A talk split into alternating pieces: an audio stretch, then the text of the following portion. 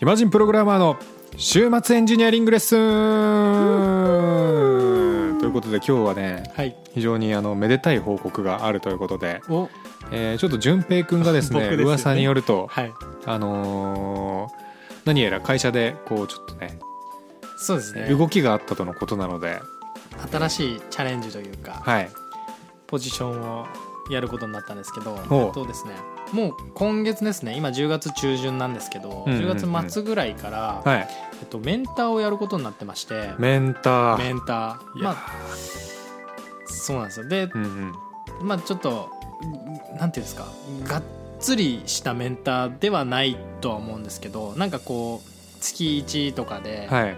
こう30分ぐらい時間設けて、まあ、今どんな感じなの？みたいな感じの、うん。ちょっと技術的な話っていうよりは、うんうんそのメンタルの部分の話、うんうんえーとかを中心にしたような、まあ、コーチングみたいな感じをしていく、えーメンターっていうのに一応やることになりましたと。なるほどなるほど。はい、結構会社によってそのメンターの役割みたいなところあると思うんですけど、うんうんうん。僕の場合どっちかっていうとなんかその精神的なメンタリングとかもまあやるっちゃやるんですけど、はい。ただメインはプログラミングを教えることだったんですね。うんうんうん。っていう感じっていうよりはマジであの頼りになる兄貴みたいな役割をやるっていうイメージですかね。本当にうん。今困ってることとか、うん。あるないとかってはいいう、はい。本当にメンタルケアって感じね、なるほどなるほど、はいちなみにそれって、はい。えっ、と順平にも実はメンターついてたんですか？過去。いました。あそうなんだ、はい。なんかどんな話するんですか？キャリアとか。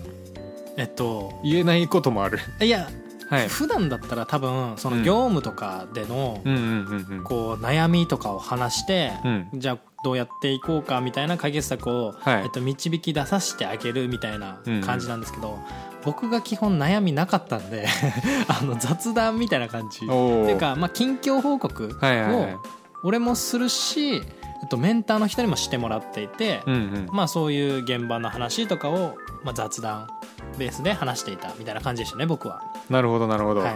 まあ確かに SES の企業とかだと、うん。マジで疎遠になる人とかいるんで、はい、えー、とそういうの結構大事なイメージはありますね。そうですね、うん。あんまりあれなんですけど SES たまにこう休職する人、はいはいはい、はい、メンタル的になるとかっていうのもまあ多うん。分どの会社もいると思うので、ゼロじゃないと思うんで、まあ、そういうのとかをね多分減らしていこうっていう取り組みだとは思うんですけど、なるほど。うんうん。でなんか、えっとそういう役割って結構営業がそのままやるみたいなケースもあるんですけど、はいはい順平の会社だともうエンジニアの人っていうのがこう割り当てられる制度なんですかね。うーっとそこがちょっと曖昧曖昧というか、うん。どうなってるんだろうという僕も思ってるんですけど、CS っていうキャリアサポートっていうポジションの、えー仕事をしてる方もいるんですね。ああそうなんだ。でそのキャリアサポートの人たちも、はい。えっと、面談をしているんですよ。おおなんでうーなんかかぶってるというかかぶってんの？かぶってんのね。まあそれあれじゃないじゃん。もう完全にメンタル面に振り切っててはい。キャリアはそのキャリアサポートがやるしっていうこと？うーんメンタル面の話もしてるんですけど僕にもその CS の方がいて、うんうんちょこちょこ面談するんですけど、うん。うんまあなんかうんかぶってるというか。すごいなかぶってんだ。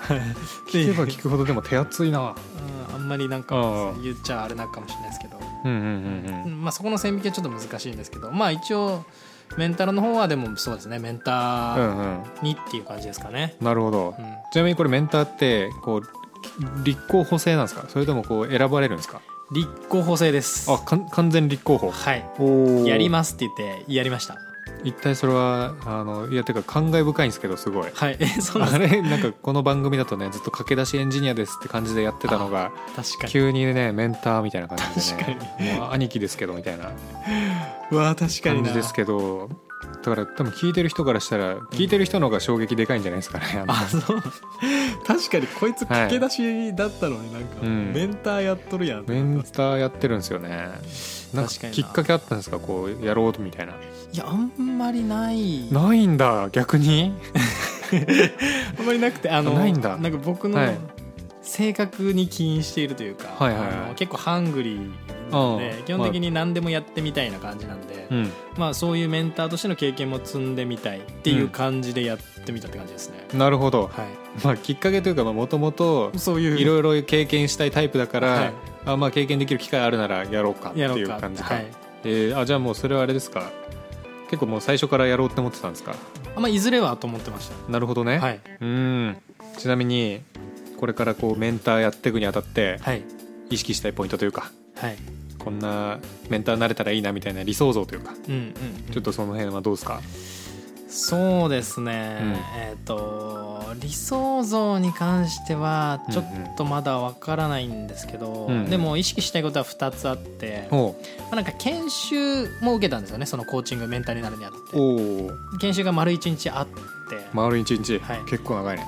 ありました。で、えっとまあ研修の内容とあまあ1個目が、うん。と、アイスブレイク。ほやっぱ最初の入りううんうんうん。大事じゃないかなと思ってなるほどね。ここをなんかまあうまくどうにかやっていきたいなとは思ってます。まあなんかうんうん軽めのもちろん自己紹介はするんですけど、うん、はい。ちょっとなんかこうユーモア混ぜたいなと思いつつでも難しいですよね。なんかいきなり筋肉定食ですとか暇人プログラマーですとかってなったら、はい。なんかやってる僕からしたらなんか、うん。その大したことないとは思うんですけどなんかうんうんうん。周りから見たら、なんかすごくねみたいな感じで見えちゃいそうじゃないですか。ああなんかこいつ鼻にかけてんなみたいな、はい。とかなんか言うことはユーモアかもしれないですけどユーモア、特徴的かもしれないですけど、うんうんうん。もしかしたら言わない方がいいのかなとかもなんかあえて。ああそういうのやっなるほどねてますみたいな。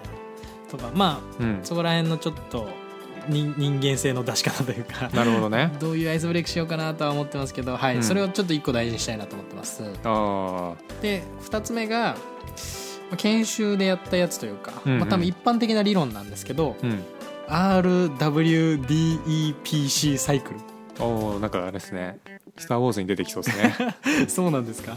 C3PO みたいな。的な感じで出てきそうですね。それちょっと意識したいなと思っててこれ何かっていうと、うん。えー R が、えっとリレーション信頼関係を築く。はい。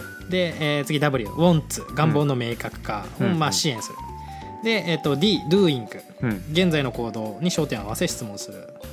で次、えっと E エバリエーション、うん。えー現願望と現在の行動のギャップから自己評価を促す、で、えっと P プランニング改善策の立案を支援する、で最後 C がコミットメント実行の決意を促す。なるほど。っていう感じで、まあ、はい。基本的にメンティーの、うん。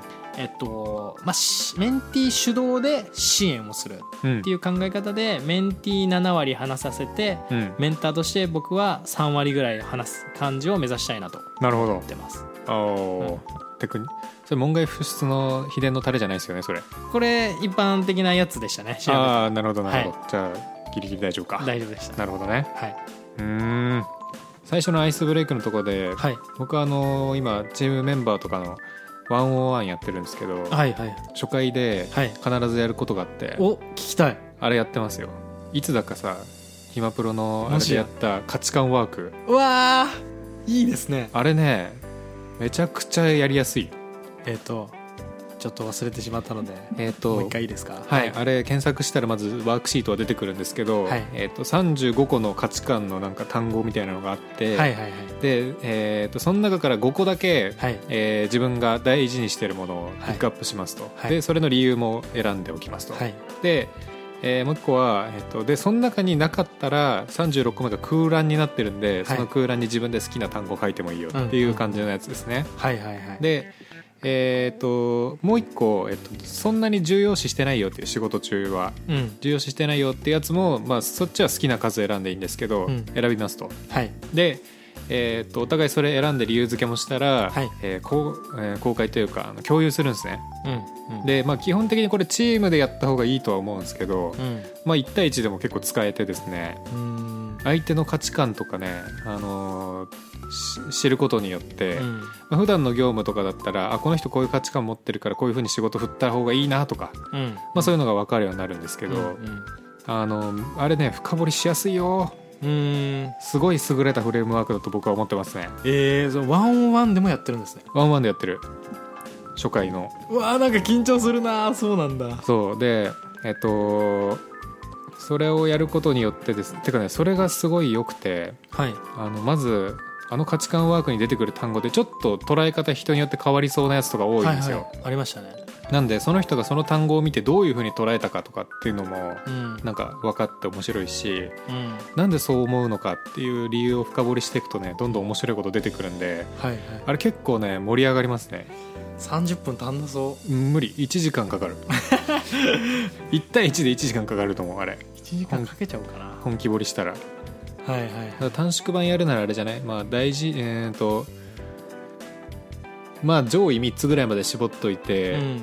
でえっ、となんだっけ大事にしてないやつ割とはしょるとかうんでもいいのかも、もしれないですね。うん。なるほど。うん、いやいいですね。価値観ワークシート。価値観ワーク。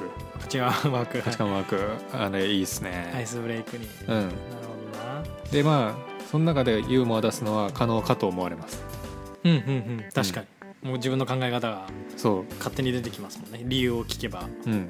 あとなんかこう自分が思ってなかった解釈で向こうがその単語を捉えてる時とかがあって。うん。うん。あのー例えばワーク・ライフ・バランスとかってあったりするんですけど、はい。たまにそれを重要視してない人とかいるんですよ。うんうんうん。でそういう人とかがいたら「あなるほどね」みたいな「24時間いける?」みたいな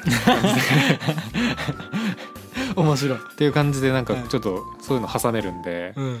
なんかそういうのがあっていいと思いますねあれは。ボケポイント結構見つかります。なるほど。うん。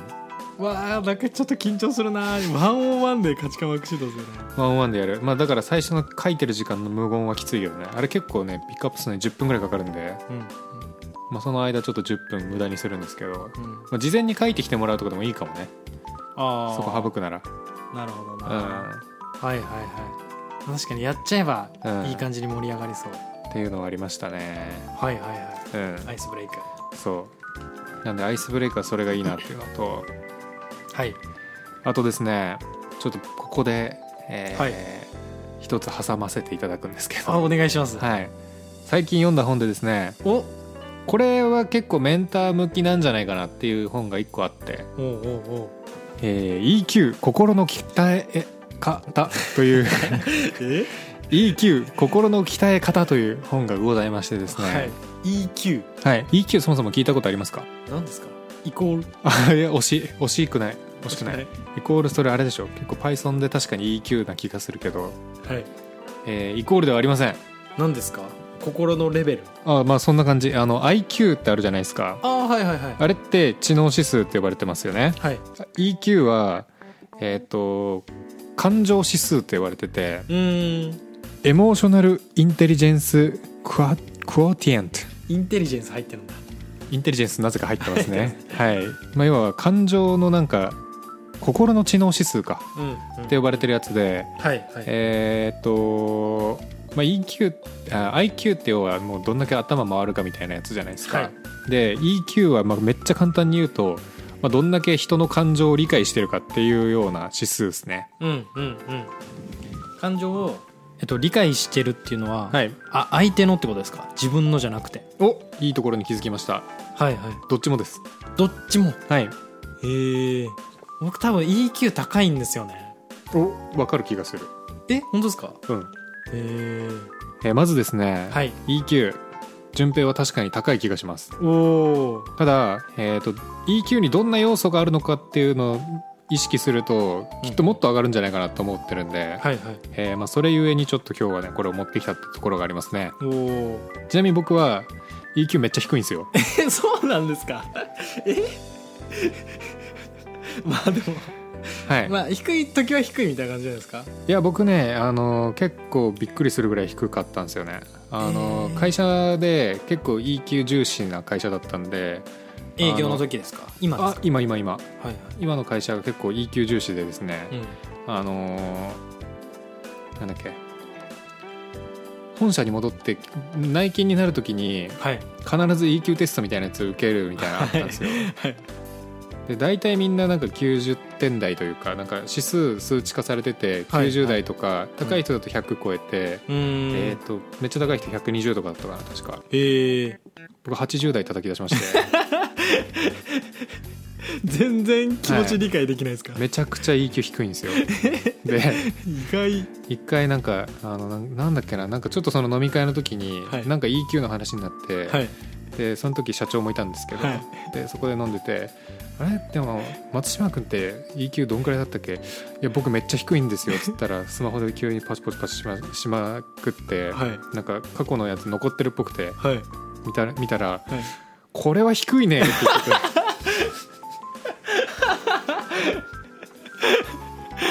はい、そんな低いんだ。僕はね EQ 低いんですえよ、ー、全然イメージつかないですけど、いやーまあ、でただ EQ っていうのはね鍛えれるんでまああーはいはいもしかしたら上がってる可能性もあるなってうんうん思ってるんですけど、そうですよね。上がってない可能性もあるなって思ってます。ちょっとその辺はね確かになってなんか思う時あるんですけど、まあ、当時のノリさんは心閉ざしてましたもんね、研修うん。時研修心閉ざして派遣されて、戻ってきた時はちょっと分かんないですけど、うん、まあ、うん、分かんないね、うん。まあでもきっとメンター業務を通じて、えー伸びたんじゃないかなって思う気はするんですけど、まあ、うんはい。とにかくじゃあ今 EQ ってじゃあ、あのーなんでそもそも重要なのって話なんですけど、そうですね。えー、とそもそもですね、まあ、僕がこの本を読んだきっかけは EQ が低かったから上げたいと思って買ったんですけど えっとまあこの中で書かれてたのは、はい。でもそもそもビジネスで成功するには EQ 必要だよねっていうのがまず前提としてあるんですよ。うん、うん、で IQ 高い人でも必ずしも仕事で成功するとは限らなくてですね。うん。まあ要は IQ っていう学学力みたいなもんじゃないですか。はい。なんでそこが高くても仕事として成果、えー、と成功するとは限らないんですよ。うん。要はなんか会社ってさ結局組織のパワーじゃないですか。はい。だから個人がどんだけ頭良くてもなんか周りの人とうまくやれなかったらそんなに成果出せないというか。わかります。はい。そうなので結局 EQ の方が大事だよねとうん。言われてますよと。はい。でこの EQ っていうのはですね基本的に4つの要素で構成されてましてうんで僕的にはこれ本当に4つなんだろうかって思ってる区区分けされてるんですけど、はいは1つは感情の識別。い基本それじゃないんですか？僕ははい。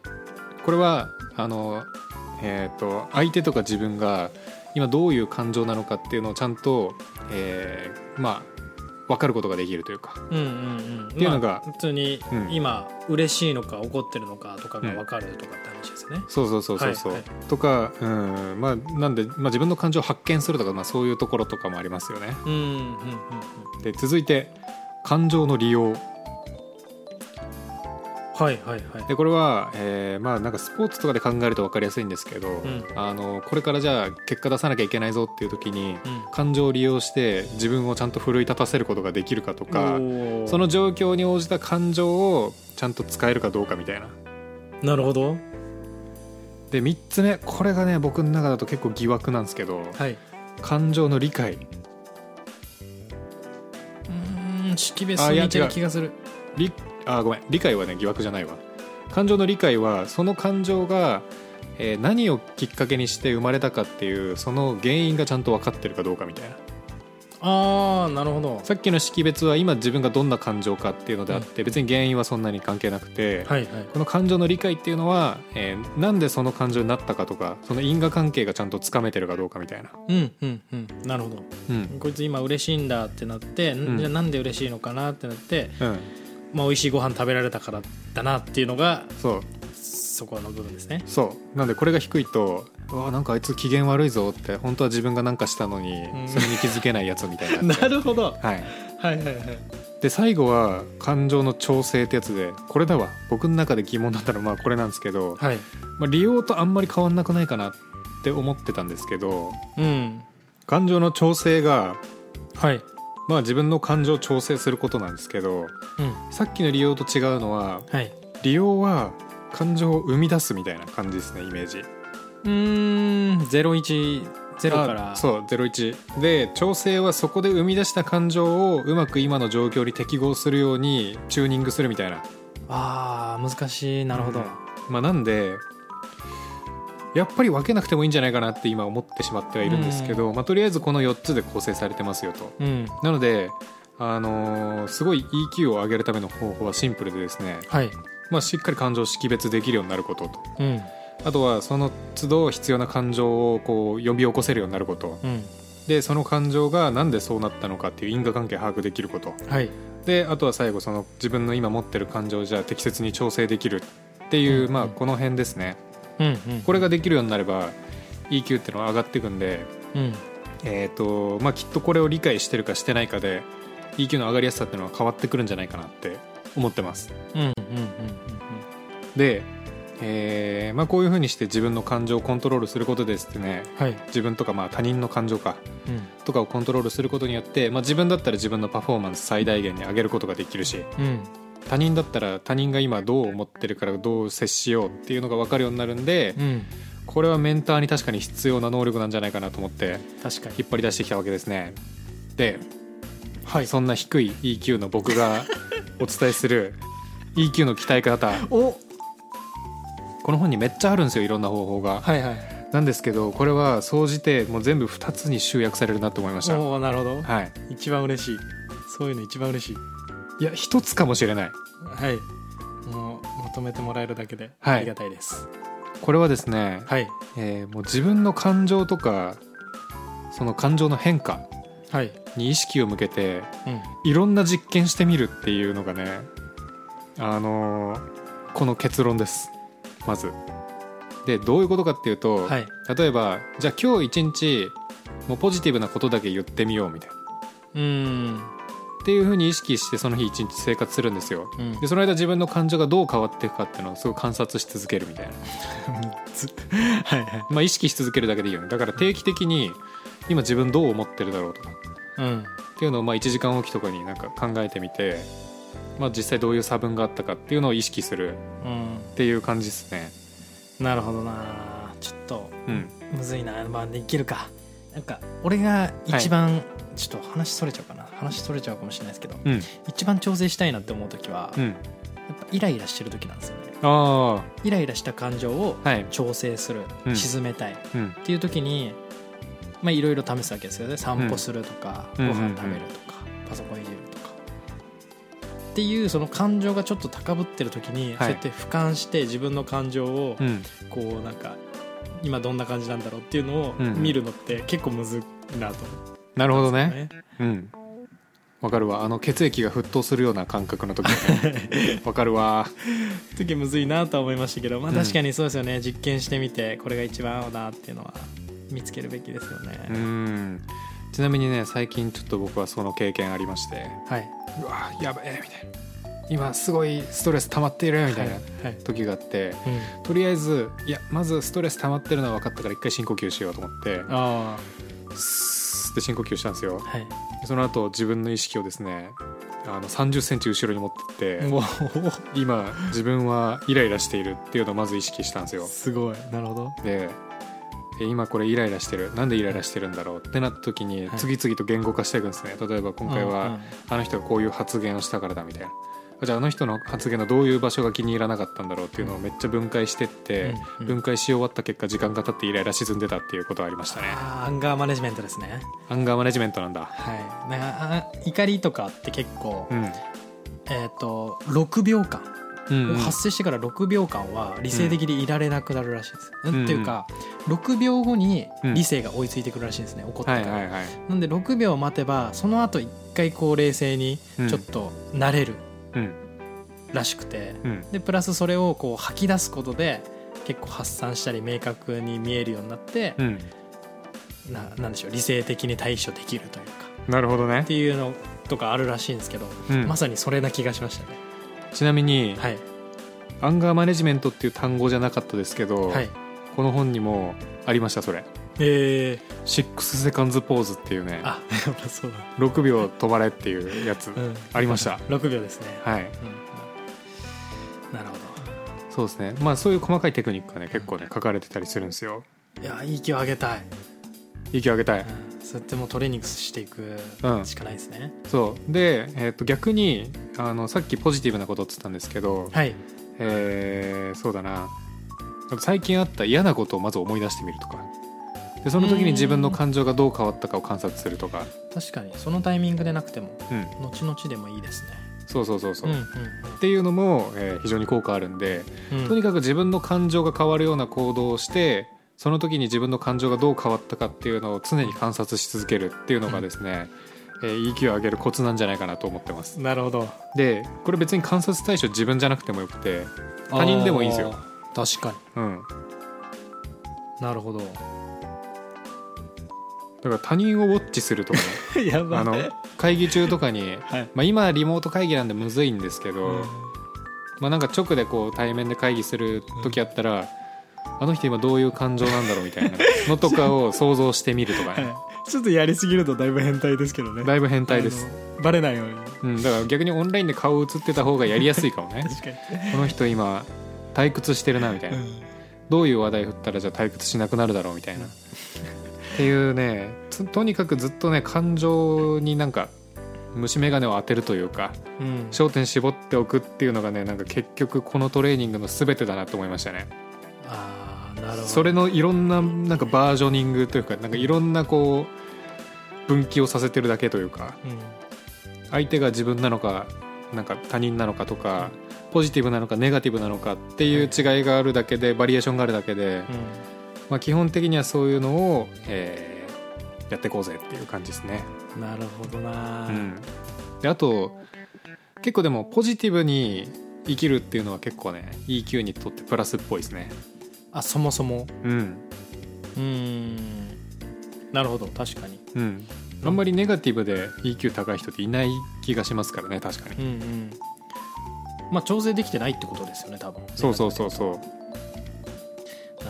うわーそ僕 EQ 高いですわそれやっぱり。やっぱり？はい。俺子供の頃から観察してましたもん。あそうなんだ。ちっちゃい頃から。な何を観察してたの？なんか結構脱線しちゃうんですけど、子供の頃から、うん、うん、子供の頃っていうか特に小学生の頃人間操るの楽やなって思ってたんですよ。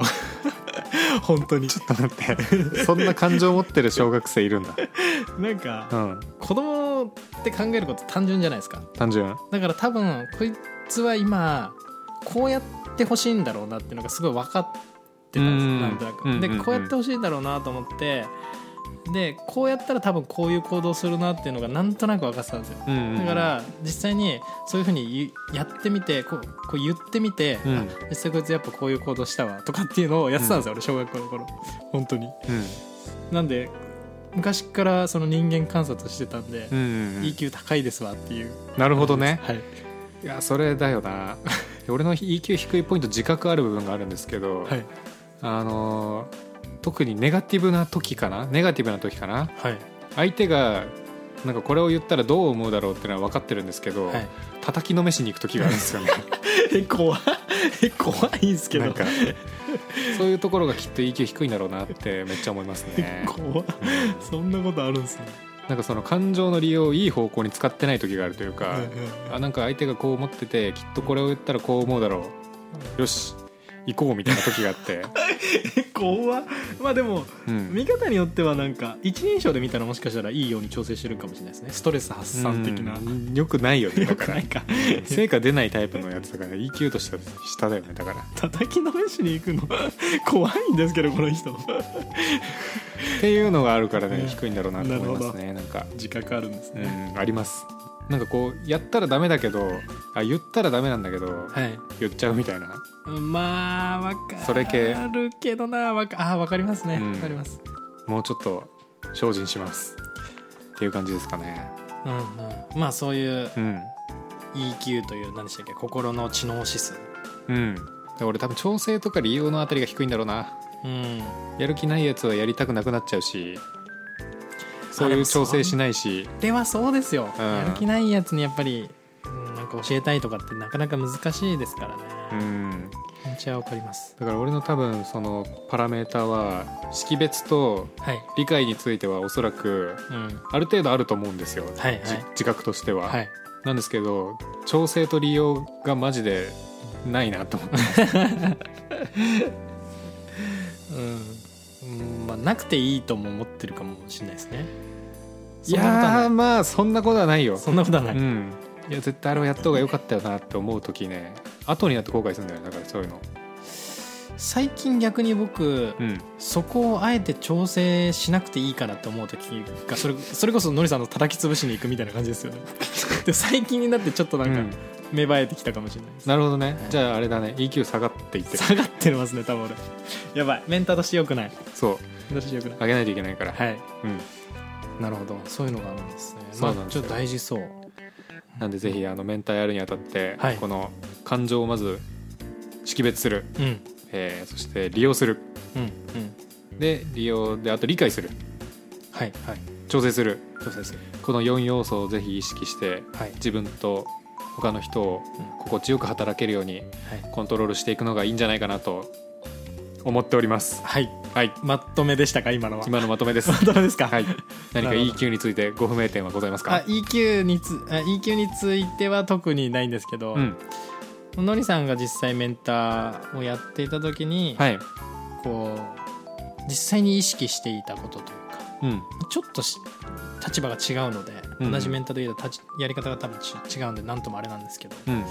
あ、なんかこれとこれを添えといた方がいいよみたいなのあれば。うんとねちょっとこれ僕どっちかっていうと教える的な意味でのメンターだったんで技術寄りですちょっよねとねあの意識するポイント違うかもしれないんですけど、はい。僕がめちゃめちゃ意識してたのは、うん。まあ、とにかく最後まで聞くっていう相手が何を思ってるかを。のりさんがですよね。そう。んうん。うで、えー例えば、えーこれが分かんなくてみたいな、うん。いう時はもう質問して、うん。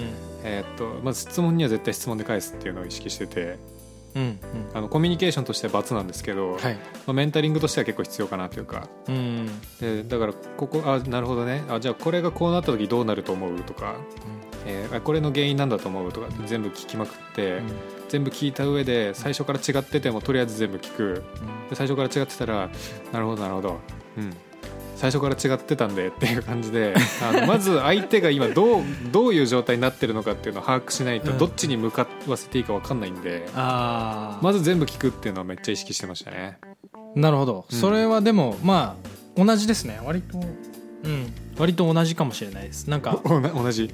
なんか、はい。あそのさっきの、テクニック的なやつ。はい、あそうなんだ PWDEPC、うんうん。ちょっとあの覚えきれないんでカンニングしてるんですけど。なるほどね。長いですよね。長い。これ最初も、まあ、別枠としてリレーション関係性を築くっていうのがあってその次に PWW が wants、うん。願望の明確化なんですよ。うんうん。で相手が今何したいのかっていうのが分かんないと、うん。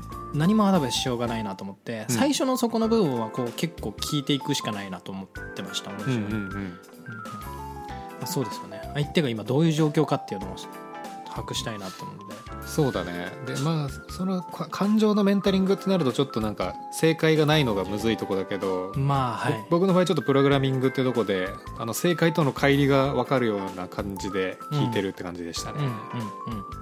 うん。なるほど。うん。あとはなんだろうね。あとはもう絶対に思ってたのはこれもう完全に主観でしかないんですけど、はい。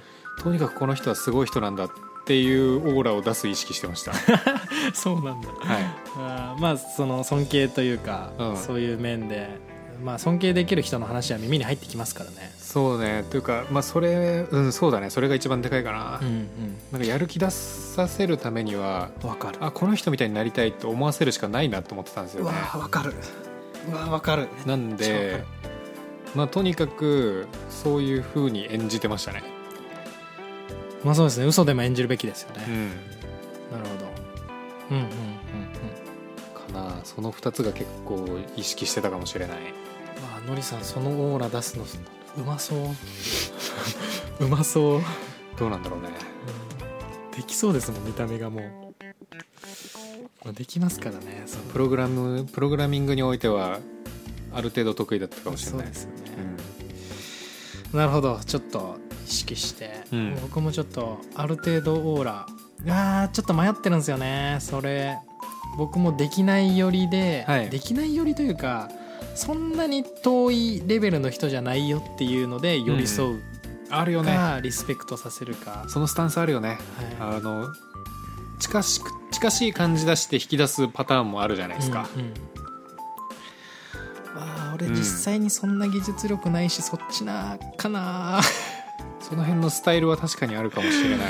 うーんまあ相手の人柄にもよるんでしょうけどね、なるほど。まあとりあえず参考になります、うん、ちょっと僕が実際にこうメンターを始めて、はい、あのまあ、中身の詳しい話とかちょっとあんまりあれかもしれないですけど、うん、まあアフタートークとかでねまたこうやってみての感想とか聞けたらいいなと思ってます、これマジでねあのまあでも質問力だよねこれ。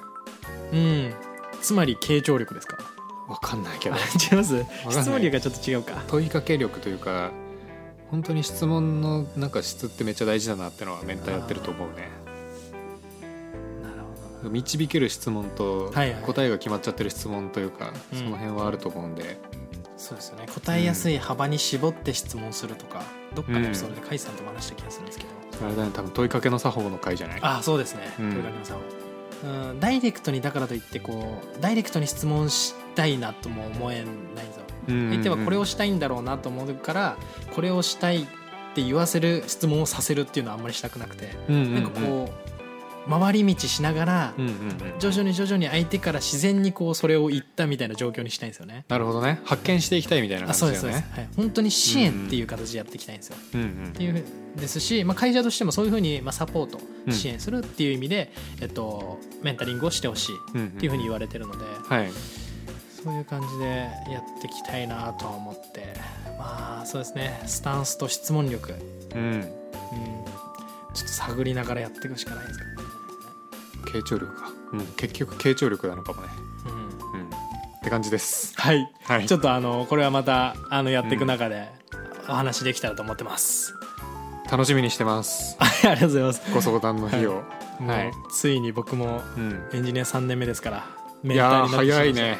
そっか。早い。3年目がなんかそのメンターやれる節目みたいな感じなんですかねまあそうですね、うん、割とまあ僕の同期だと一人だけ半年前からやってたやつがいたんですけど。ああそうなんだ。まあそれそいつが最速だったんで、えー、1年半ぐらい、はいはいはい。もう2年エンジニアやって3年目に入ってきたところなんで、うん、もういやこういう立場になってきちゃいましたね。まあいいことだよ。立場が人を育てますから。そうですね、はい、あのぜひねリスナーの皆さんと一緒に成長していきたいですね。おいいですね。頑張りたいです。確かに。皆さんもきっと成長してますからもしかしたら中級エンジニアになる日は近いかもな。近いですか？近いかもな。いや技術力ないからな。頑張ろう。頑張ってくださいぜひ。はい。という感じで、はい、今日は終わりますか？メンターの話終わりですかね。そうね。じゃあえっ、ー、と暇人プロ締め、はい、はい、締め入っていきます。暇人プログラマーでは SNS の X にてさまざまなご意見を募集しております、えー、ハッシュタグ暇人プログラマーで投稿していただあポストしていただくと我々がエゴサーチして発見しに参りますのでぜひぜひいろんなご感想をお寄せください。じゃんじゃんください。はい。でまた、えー、概要欄にですね Google フォームがございますのでそこからお便り質問、えー、人生相談、うん、いろいろ送ることができるようになっております。はい。ちょこちょこ来てやっぱり嬉しいですね。お便りもらうと、まあ、なるべくピックアップして読むようにしてますので、はい、ぜひこちらもどしどしお送りください。お待ちしております。はいでは今週は以上です。バイバイ。まだ順平の口から聞いてね。中級エンジニアになりたいって。イエーイ。どうせこのままずっと初級エンジニアだと思ってた。中級エンジニアなんてなれない。でももし本当に中級エンジニアになっていいのなら。なりたい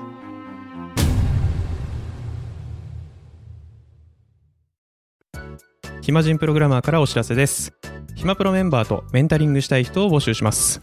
どうやったら中級エンジニアになれる？悩みを相談したいなどなど相談内容は何でも OK です。メンタリングを通じて何か気づきを持って帰ってもらえるように頑張ります。